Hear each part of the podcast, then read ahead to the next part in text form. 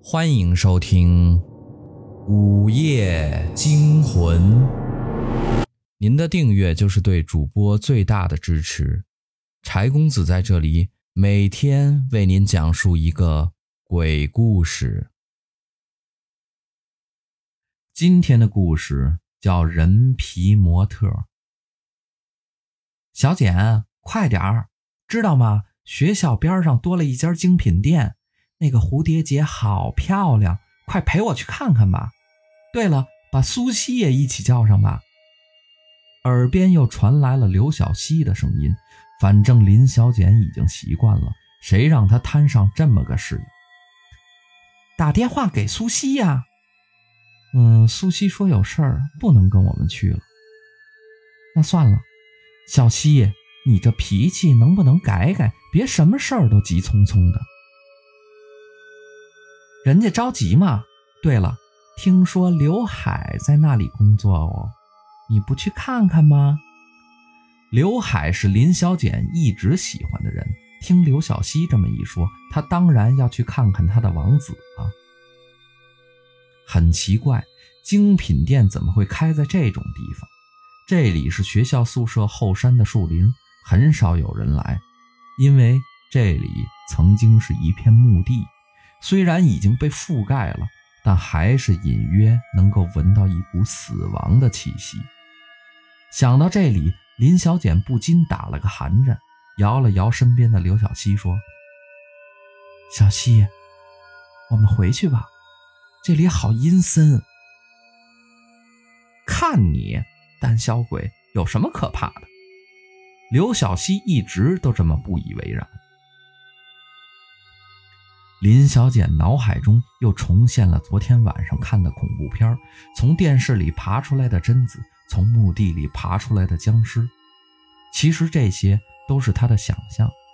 等他回过神来，刘小西已经走远了，只有他一个人在这荒芜的树林里走。但为了刘海，他还是咬咬牙，继续往前走。林子中。有时有一些不知名的动物穿过，不免发出一些沙沙的响声。对于从小娇生惯养的林小简来说，这已经是最大的挑战了。走出林子，果然是一家精品店。啊！刚进门，一股恶臭向林小简扑来。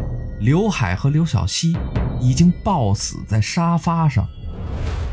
刘小西眼珠掉下来了，但嘴里还发出咯咯的怪笑。刘海则是口吐白沫，眼睛直直地望着他。但两个人都有共同的特点，就是他们的皮被扒了。而摆设衣服的橱窗里刚好有两个模特。林小简跑了出去，报了警。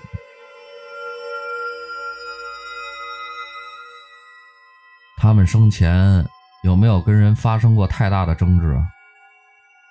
警察用阴沉的口气说：“没有。”林小简摇摇头，目光呆滞。警察又发话了：“是这样，经过观察，死者是被凶残的扒下皮，流血过多而死。还有有一些犯罪嫌疑人留下的线索，我们正在搜查中。”到时候会给你一个答复的。出了警局，林小简走在路上，脑海中又一遍一遍地播放着警察说的话：他们的皮被扒了，流血过多而死。他突然想到了橱窗里的两个模特，不由打了个寒颤。叮叮，林小简的手机响了，是苏西打的。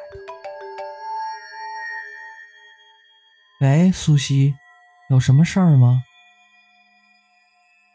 小简，是我，我有点事儿要跟你说。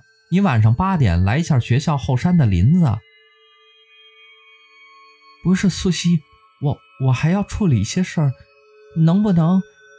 嘟嘟嘟，苏西已经挂了电话，没办法，他只能硬着头皮去了。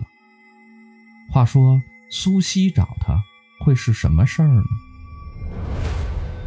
晚上八点的树林里，苏西，你在哪儿啊？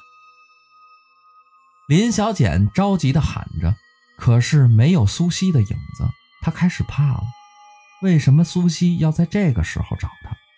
白天不好吗？旁边是一些大大小小的坟墓，透露着死亡的气息。林小简往前走，看到了一个人影，他跑过去，没错，是苏西。不过他站在湖边是要干嘛呢？就在林小简没注意的时候，苏西跳下去。林小简不敢叫，她睁大了瞳孔看着眼前发生在自己身边的事，一切都很诡异，不是吗？刘小西死了，刘海死了，苏西也死了，那下一个会是他自己吗？林小简觉得自己后面有人，转过去一看。苏，苏西，你，你不是已经，已经死了吗？你，林小简被吓得语无伦次，眼前的苏西身体已经腐烂了，甚至散发着恶臭。